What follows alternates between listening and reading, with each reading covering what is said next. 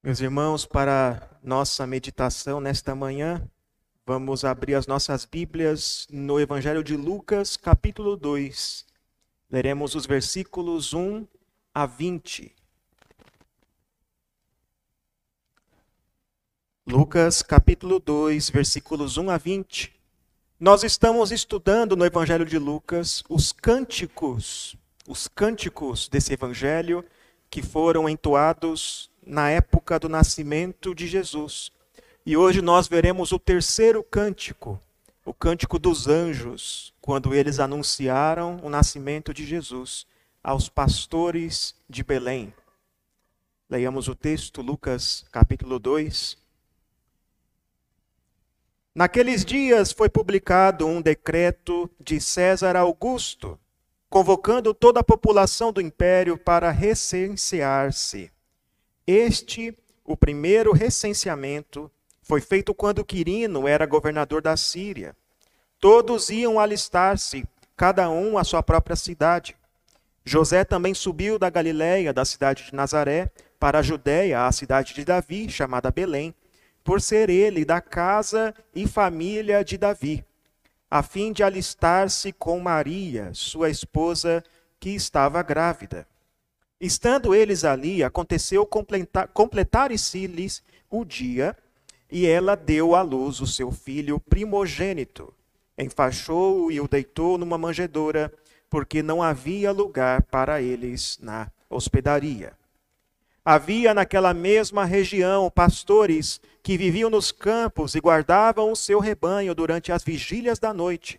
E o anjo do Senhor desceu aonde eles estavam e a glória do Senhor brilhou ao redor deles, e ficaram tomados de grande temor. O anjo, porém, lhes disse: Não temais, eis aqui vos trago boa nova de grande alegria, que o será para todo o povo. É que hoje vos nasceu na cidade de Davi o Salvador, que é Cristo, o Senhor. E isto vos servirá de sinal encontrareis uma criança envolta em faixas e deitada em manjedoura. E subitamente apareceu com um anjo uma multidão da milícia celestial, louvando a Deus e dizendo: Glória a Deus nas maiores alturas e paz na terra entre os homens a quem ele quer bem. E ausentando-se deles os anjos para o céu, diziam os pastores uns aos outros: Vamos até Belém e vejamos os acontecimentos que o Senhor nos deu a conhecer. Foram apressadamente e acharam Maria e José e a criança deitada na manjedoura. E vendo-o, divulgaram o que lhes tinha sido dito a respeito desse menino. Todos os que ouviram se admiraram das coisas referidas pelos pastores. Maria, porém, guardava todas estas palavras, meditando-as no coração. Voltaram então os pastores, glorificando e louvando a Deus por tudo o que tinham ouvido e visto, como lhes fora anunciado. Amém. Meus irmãos, talvez vocês já tenham ouvido falar de um conto, um livretinho do autor Charles Dickens, chamado Um Conto de Natal. Se você já não viu esse livro, você já viu provavelmente alguma adaptação, alguma série, algum filme que tem essa história base. Ela conta a história de Scrooge, um velho, um senhor idoso, um tanto avarento, egoísta e que não gosta muito do Natal. O Natal para ele é uma época em que ele fica mais rabugento ainda. Até que então, durante a noite, ele recebe uma visita tenebrosa uma visita amedrontadora. Três fantasmas aparecem a esse homem na história: o fantasma do Natal passado, o fantasma do Natal presente e o fantasma do Natal futuro. Você já deve ter visto alguma adaptação disso em algum filme. Tem até uma versão da Disney com Mickey Mouse dessa história. O que acontece é que essas aparições lembram esse homem rabugento de fatos a respeito de sua vida e trazem uma mensagem sombria a esse homem. se ele continuar no caminho em que ele está, ele vai morrer sozinho, ninguém vai sentir falta desse homem. Os próximos natais seguirão normalmente sem a sua presença. Essa é a mensagem desses fantasmas, dessas aparições. E o que acontece é que, diante dessa realidade, esse velho se arrepende e a sua vida se transforma. Dali para frente, ele passa a ser um velho que ama o Natal e se torna uma boa pessoa. Essa é a história de Charles Dickens, a história Um Conto de Natal. E aqui no Evangelho de Lucas, nós temos algumas semelhanças e algumas diferenças com, com relação, em comparação com essa história. Lucas nos conta que no dia do Natal, no dia do nascimento de Jesus, não sabemos se foi de fato dia 25 de dezembro, mas dia 25 de dezembro é o dia que nós lembramos do nascimento de Jesus. Mas que nesse dia do nascimento de Jesus, alguns pastores de ovelhas que estavam trabalhando no campo tiveram uma visão. Apareceram para ele uma, uma visão tenebrosa que lhes causou muito medo. Eles viram anjos e os anjos tiveram de dizer a eles: não tenham medo, não fiquem com medo. Mas a mensagem que esses anjos trouxeram a esses pastores não era nada sombria.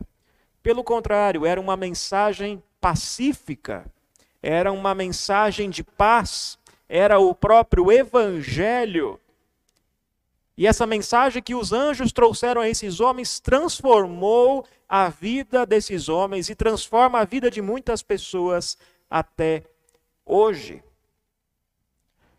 O evangelista Lucas, ele faz questão de dar muitos detalhes nessa história. De todos os evangelistas, ele é o que mais nos dá detalhes, porque ele fez mesmo o trabalho de um historiador, de sair procurando testemunhas, evidências. Ele não quer que percamos nenhum detalhe da história. E é por isso que ele é o único evangelista que nos conta sobre esse censo promovido por César. Ele localiza o nascimento de Jesus na história, porque trata-se de um evento histórico real. Ele é o único autor que fala a respeito da manjedoura. Ele é o único autor que fala até mesmo da roupa que Jesus usava. Tão detalhista que ele era. E Lucas nos dá esses detalhes porque quer que nós tenhamos certeza de tudo o que aconteceu. Ele fala com testemunhas, ele conversa com Maria, provavelmente uma de suas testemunhas, e ele explica por que ele faz isso lá no capítulo 1, versículos 1 a 4. Ele quer que o seu leitor tenha certeza das coisas em que fora instruídos. O que Lucas quer é que seus leitores tenham fé, e uma fé forte, uma fé firme. Esse é o propósito de Lucas.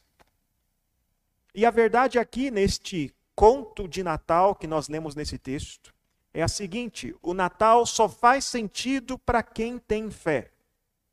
O Natal só faz sentido por causa do Evangelho um Natal só feito de Papai Noel e de presentes e de consumismo, isso não faz sentido. O que torna um Natal precioso é o Evangelho. Sem entendermos qual foi a razão pela qual Jesus foi enviado ao mundo, o Natal não faz sentido. E o que nós temos nesse texto aqui, nós podemos chamar de o Evangelho do Natal. Porque o Evangelho está resumido aqui nesse texto. Há três coisas que eu quero que você atente aqui nesse texto. O nascimento de Jesus aconteceu segundo os planos de Deus, para cumprir o propósito de Deus e transformar a vida de pessoas. Esse é o evangelho do Natal. Em primeiro lugar, o nascimento de Jesus Cristo aconteceu segundo os planos de Deus. Aqui nós vemos claramente a providência de Deus nós, cristãos, não cremos em coincidência, em sorte, acaso. Nós cremos que Deus está no controle do universo, Ele está no controle da história. Ele move a história, Ele move cada acontecimento em direção a um propósito glorioso. Deus levanta e derruba reinos. Ele tem um controle sobre as nossas vidas. E nós não sabemos os planos de Deus, a não ser que Ele decida revelar. A não ser aqueles que Ele revelou. Nem sempre entenderemos o que Deus está fazendo. Mas nós sabemos que Deus é sábio e ele faz as coisas de um jeito melhor do que nós poderíamos imaginar. O que nós vemos aqui é que Deus moveu a mão de reis. Deus estava no controle do decreto de César. César não fazia ideia de que, ao assinar aquele decreto de um censo com a intenção de melhorar a arrecadação de impostos, porque era esse o propósito de um censo, saber quantas pessoas tem para saber quantos impostos ele poderia colher. Ele não fazia ideia que, ao assinar aquele decreto do censo, ele teria parte do nascimento de um rei muito mais poderoso do que ele. Jesus tinha de nascer em Belém. O profeta Miqueias, cerca de 800 anos antes desse acontecimento, ele profetizou que seria na pequena cidade de Belém que nasceria o rei de Israel. E agora, finalmente, essa promessa estava sendo cumprida. Esse rei, filho de Davi, estava nascendo para inaugurar o seu reino. E para que se cumprisse essa profecia, para que tudo acontecesse exatamente como fora predito, Deus moveu a mão de reis. Deus moveu o mundo inteiro. Deus fez com que César decretasse um censo convocando toda a população do império para suas cidades natais, para a cidade de suas famílias. Isso teve impacto em todo o Império Romano. O domínio de Roma estava no seu auge. Ele moveu todo mundo conhecido para que o nascimento de Jesus tivesse lugar na história. Mas nós vemos, nós vemos aqui que Deus não moveu apenas a mão de reis, ele moveu também as coisas pequenas, até os pequenos detalhes. Ele fez com que Maria fosse junto de José até Belém. Ele fez com que a gravidez de Maria se completasse os dias exatamente durante a sua viagem. A viagem de Nazaré até Belém durava cerca de três a quatro dias a pé ou a cavalo. Deus fez com que o nascimento da criança fosse exatamente nos dias certos, para que calhasse ser nessa viagem. Deus fez com que eles tivessem de ficar numa casa simples, numa casa humilde, tão humilde que não tinha cama. Não tinha um lugar para deitar o menino Jesus, então ele teve de ser colocado numa manjedoura e fosse envolto em faixas, para que isso servisse de sinal, para que Jesus fosse reconhecido. Até os pequenos detalhes foram cuidados por Deus. Deus planejou tudo de um modo sábio para cumprir as profecias, para mostrar que Jesus de fato é aquele filho prometido de Davi. Os planos de Deus nunca serão frustrados.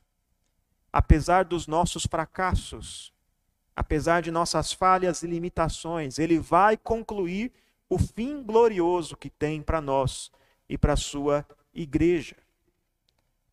Não foi graças a José e a Maria e a seus planos terrenos, não foi graças a César Augusto, foi graças ao bom propósito e à boa vontade de Deus que tudo aconteceu para que o evangelho se tornasse realidade. Porque o evangelho é o plano de Deus. É o plano que Deus elaborou desde antes da fundação do mundo.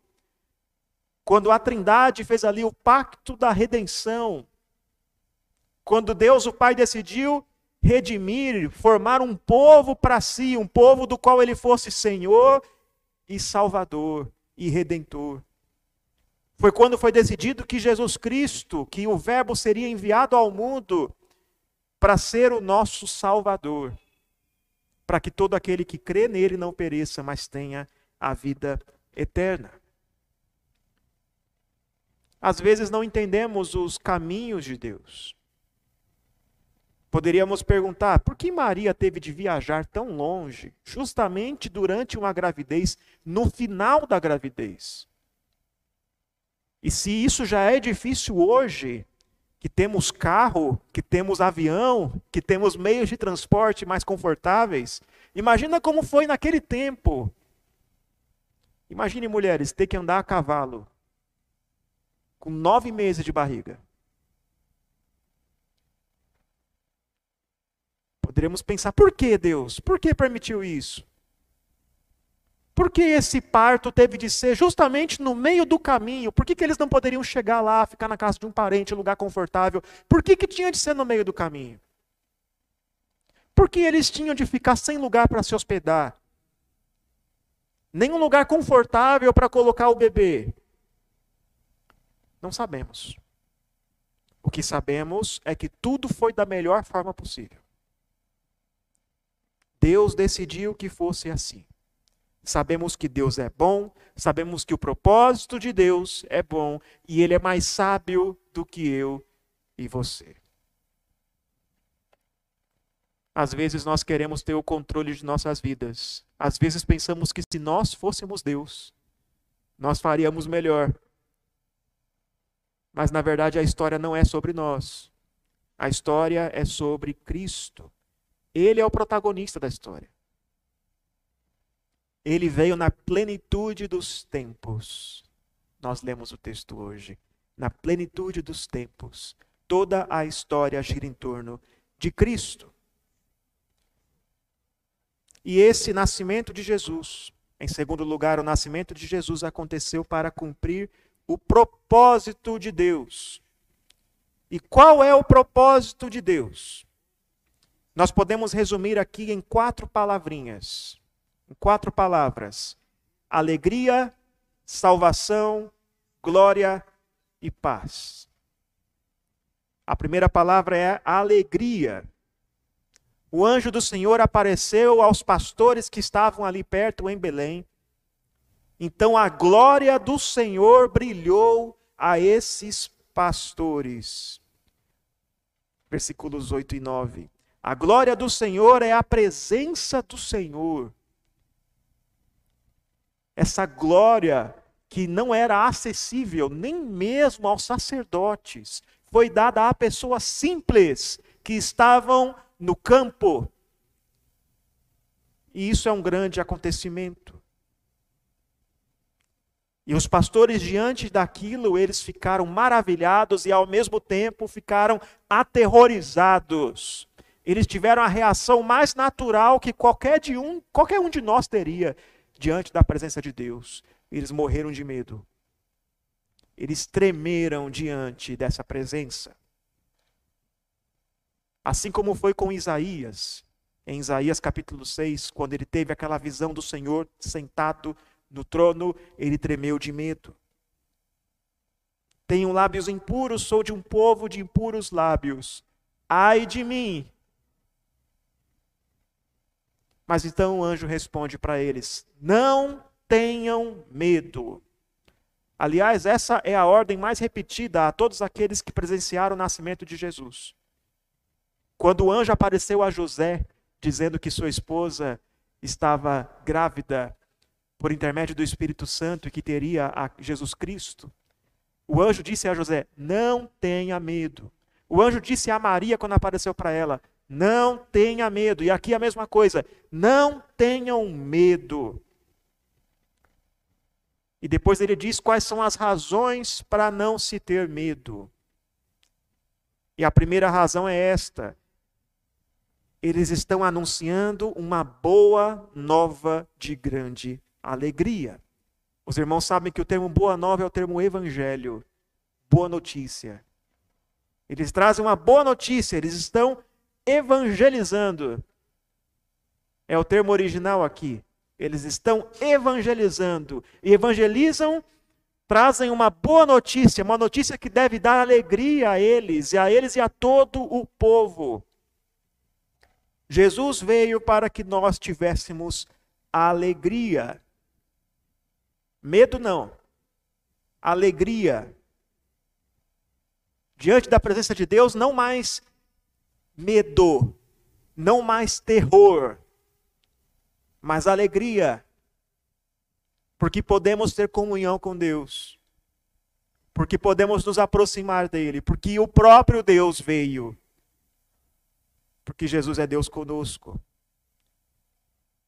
A segunda palavra é salvação. E é por causa da salvação que nós podemos ter alegria. A salvação vem por meio de uma pessoa. O texto diz, versículo 11, é que hoje vos nasceu na cidade de Davi o Salvador, que é Cristo o Senhor. Deus enviou um Salvador. Isso porque nós precisávamos de um Salvador. A salvação tinha de vir de fora de nós. Nós não somos capazes de nos salvar da escravidão do pecado. O mundo não é capaz de salvar a si mesmo. Foi necessário que Deus enviasse um Salvador dos céus. E esse Salvador veio. Esse menino nasceu e ele é o nosso resgatador. Esse Salvador é o Cristo. A palavra Cristo significa, é uma, é uma tradução para o grego de um termo do Antigo Testamento, que é o termo ungido. Os irmãos conhecem esse termo no hebraico, que é o termo Messias. Messias significa ungido, e no Novo Testamento, no grego, esse termo é traduzido para Cristo, que significa ungido na língua grega. E é um termo usado pelos profetas do Antigo Testamento para se referir àquele filho de Davi, aquele rei prometido, aquele que receberia uma porção do Espírito Santo para poder reinar sobre o povo, aquele que seria o resgatador de Israel. E o anjo está dizendo: nasceu o Cristo, aquele de quem os profetas falaram, o Salvador. E esse Salvador é o Senhor. E perceba aqui que nesse texto há muita repetição dessa palavra, Senhor. Primeiro, um anjo do Senhor apareceu. Depois, a glória do Senhor brilhou. E agora nasceu o Salvador, que é Cristo, o Senhor. É uma maneira do autor deixar bem claro aqui que esse Salvador é o próprio Deus. Jesus é a segunda pessoa da Trindade, ele é Deus conosco. Deus veio ao mundo para que nós não precisássemos mais ter medo diante dele. Ele veio ainda não para julgar, mas para salvar os pecadores. Essa é a boa notícia. Esse é o Evangelho. E esse Salvador é um Salvador acessível. Os anjos então dão instruções àqueles pastores a fim de que eles possam encontrar o menino, versículo 12. Eles dizem com todos os detalhes: o menino está envolto em faixas e deitado numa manjedoura. Ele nasceu numa condição humilde. Ele pode ser encontrado, ele é acessível, você pode vê-lo com os próprios olhos. Jesus não nasceu em berço de ouro. Se você tentar hoje falar com o presidente do Brasil, pode ser um pouco difícil, não é? Vai ter um monte de segurança te barrando lá. Você tem que ser uma pessoa muito importante para poder se encontrar com ele. Mas Jesus não é assim. Ele é um rei acessível. Não está no palácio, mas numa casa humilde. Nasceu pobre, e pode ser achado pelas pessoas mais simples. E a outra palavra é glória. Então, repentinamente aparece um exército de anjos, e esses anjos irrompem em louvor, e eles dizem: Glória a Deus nas maiores alturas, e paz na terra entre os homens a quem Ele quer bem. Terceiro propósito de Deus é a glória. Glória a Deus. Ele é o Deus que assumiu a natureza humana. E isso é um mistério. Como pode Deus ser ao mesmo tempo forte e fraco, poderoso e dependente, invencível e frágil? Mas em todas essas coisas, Deus é mais glorificado. A glória de Deus é mais manifesta nessa fragilidade do menino. Deus é glorificado tanto em sua justiça quanto em sua misericórdia. Justiça e misericórdia. Ele poderia nunca ter vindo e todos nós iríamos ser condenados, pois é o que cada um de nós merece. E Deus seria glorificado mesmo assim, em sua justiça. Todos veriam quão justo Deus é. Mas agora ele veio como nosso Salvador. E nisso ele é ainda mais glorificado, pois nós podemos louvá-lo pela grandeza de sua justiça e misericórdia. Agora podemos dizer: a Deus, como tu és santo, como tu és justo e como tu és perdoador e misericordioso para com o seu povo. E a quarta palavra é paz. Ele veio para trazer paz aos homens, paz na terra, a todos a quem ele quer bem. Mas que paz é essa? A paz que Deus nos oferece não é a ausência de guerra, não é um sentimento de paz no coração como muitos pensam. Aliás, Jesus ele disse que veio para trazer conflitos ao mundo. Que quando Jesus vem, famílias muitas vezes são divididas. Então é curioso que os anjos digam que ele veio trazer, proclamar a paz. Que paz é essa então? É paz com Deus. Éramos inimigos de Deus, éramos parte da rebelião do mundo contra o Pai. E agora Deus tira tudo isso do caminho e nos traz para a sua presença. Não precisamos mais temer, mas nos aterrorizar diante de Deus. Não precisamos nos esconder como Adão e Eva fizeram. Isso é a paz de Deus. Esse é o propósito de Deus. Por fim, o nascimento de Jesus foi um acontecimento que transformou vidas. E isso é o Evangelho. Deus executou um plano, enviou o seu Salvador e vidas são transformadas. E nós podemos ver os efeitos dessa transformação na vida das pessoas aqui. O primeiro efeito da transformação na vida deles é a fé. Assim que os anjos partiram, os pastores decidiram ver os acontecimentos que lhes foram revelados.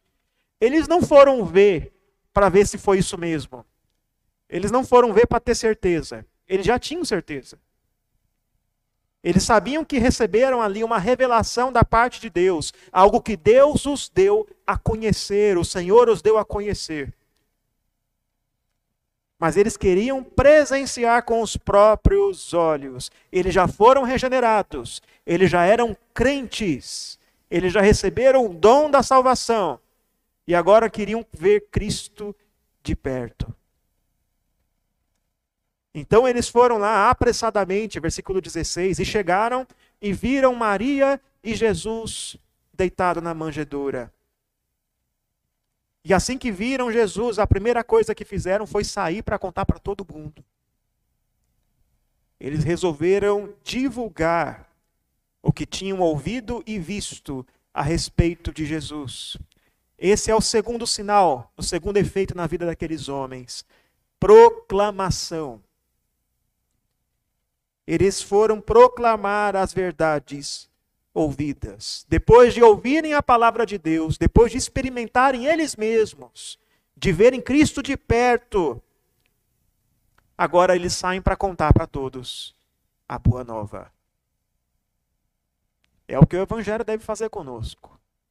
Fomos salvos, redimidos por Deus, podemos agora adorar a Deus e queremos que mais pessoas façam o mesmo. Então nós saímos para proclamar. O evangelho levou aqueles homens para a missão. Não seria exagero dizer que eles foram os primeiros evangelistas, porque foram os primeiros que presenciaram e saíram para contar.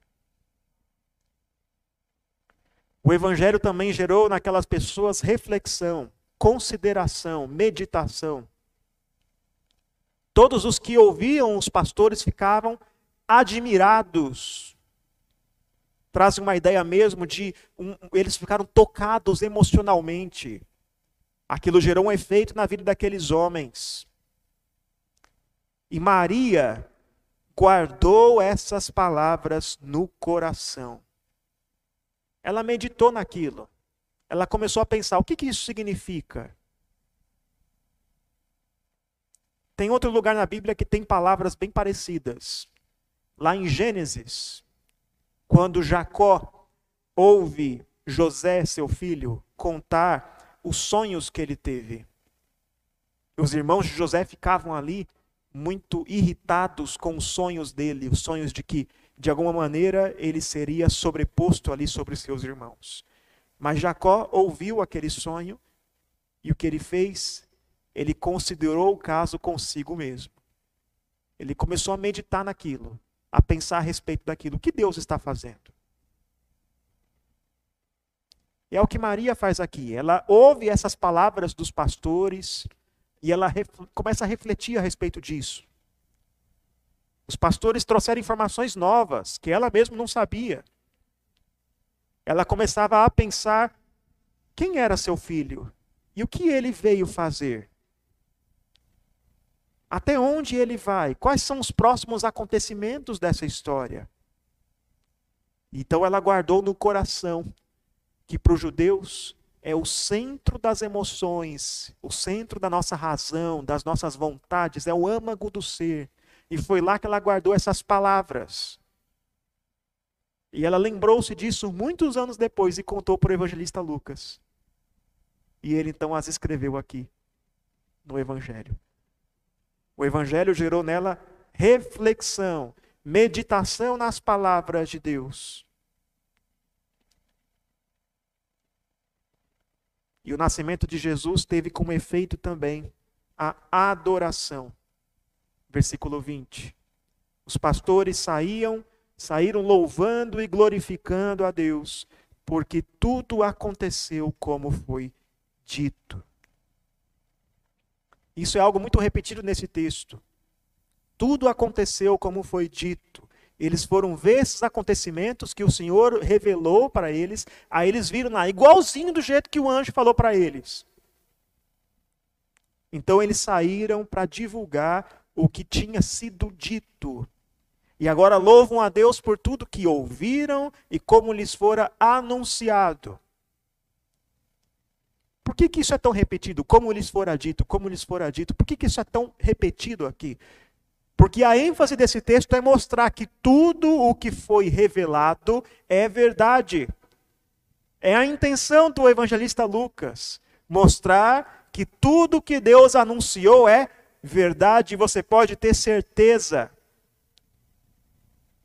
A palavra é verdadeira e ela aponta para Cristo. E se eu e você nós cremos nessa palavra e nós decidimos experimentar tudo que Deus tem para nós e nos promete por meio de sua palavra, então nós veremos que tudo é verdade. Você pode experimentar a graça de Deus que ele oferece em Jesus Cristo. Então, louvar a Deus porque ele faz coisas maravilhosas conforme as suas promessas. Isso é tudo é motivo de louvor. Podemos louvar a Deus porque, assim como aqueles homens, nos foi dado conhecer a verdade. Aquela mesma verdade que foi ocultada dos sábios e dos poderosos foi revelada aos humildes. Glória a Deus por isso. Meus irmãos, esse é o evangelho do Natal. O Natal é sobre o Evangelho. Tem o Evangelho do começo ao fim.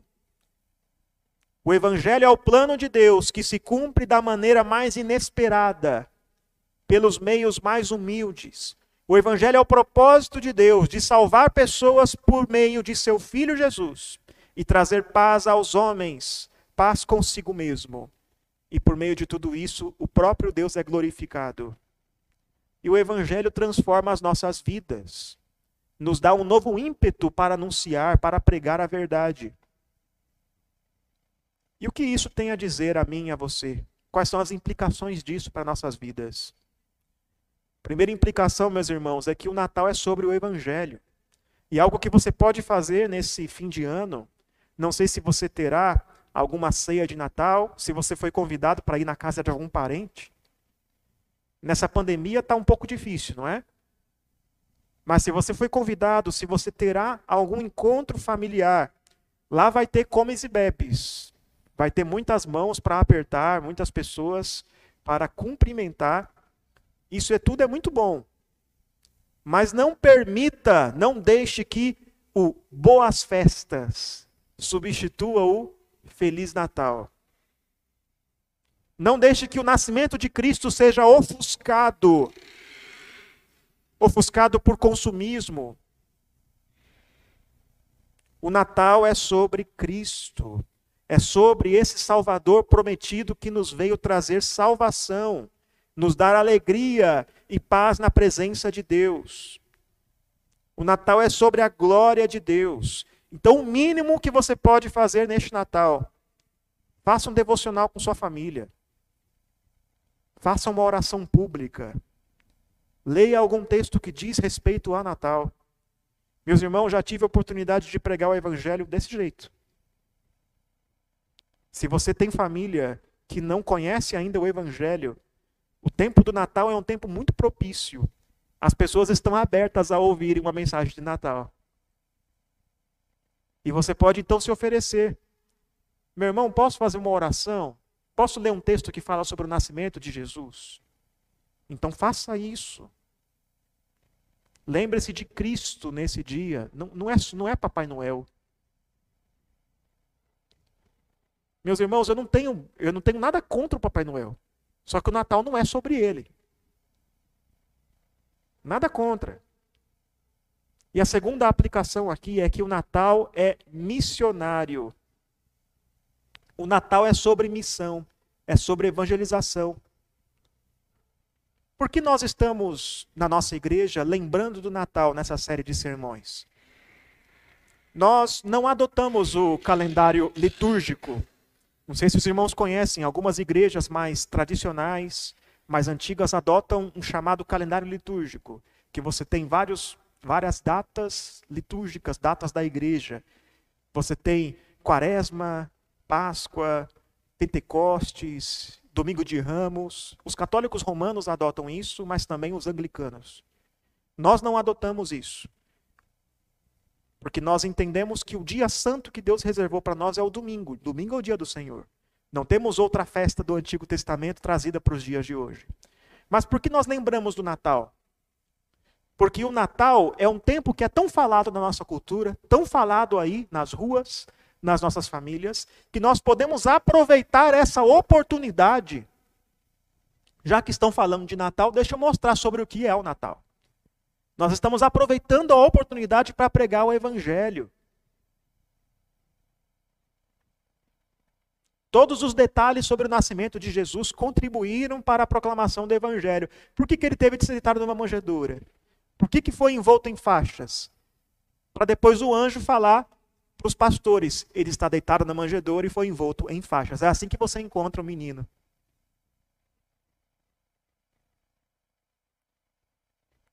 É por isso que nós nos aproveitamos dessa data comemorativa